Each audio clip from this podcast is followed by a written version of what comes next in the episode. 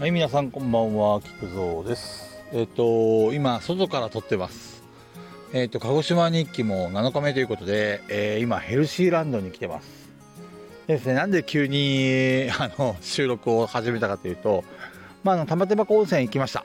あのーすごい、あの、噂にたがわぬ、えっ、と、オーシャンビューで、なんかこう、海と山を見ながら、まあ、入れる温泉としてはもう絶景のいいいい温泉だなっていうふうには思ったんですけども あの この辺が僕のついてないところっていうかあの入ったあの温泉あのなんていうかこう施設があってその施設の入り口でお金を払うと、まあ、男湯女湯って分かれてるんですけども、まあ、男湯の方入っていくじゃないですか。そしたらその、えー、と露天風呂があるところまでちょっと歩いてってでその歩いた、えー、と露天風呂があるところで着替えてしてガラッともう露天風呂しかないんですよね。あのオーシャンビューで見れる。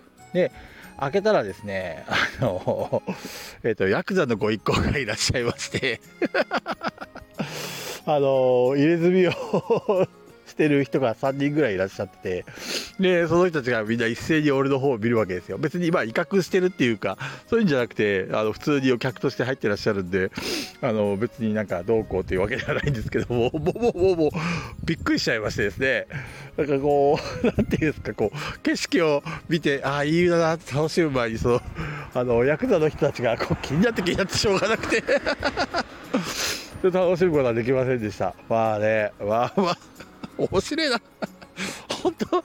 いやー旅行っていいですね。なんかねこの気持ちをですねすぐ皆さんにお届けしたくてはい。あのツイッターではねやっぱりあんまり言えないのでまあ収録だったらいいかなと思いましてはい。まあ皆さんもねあのなんか入浴を楽しんだみたいで何よりです。はい。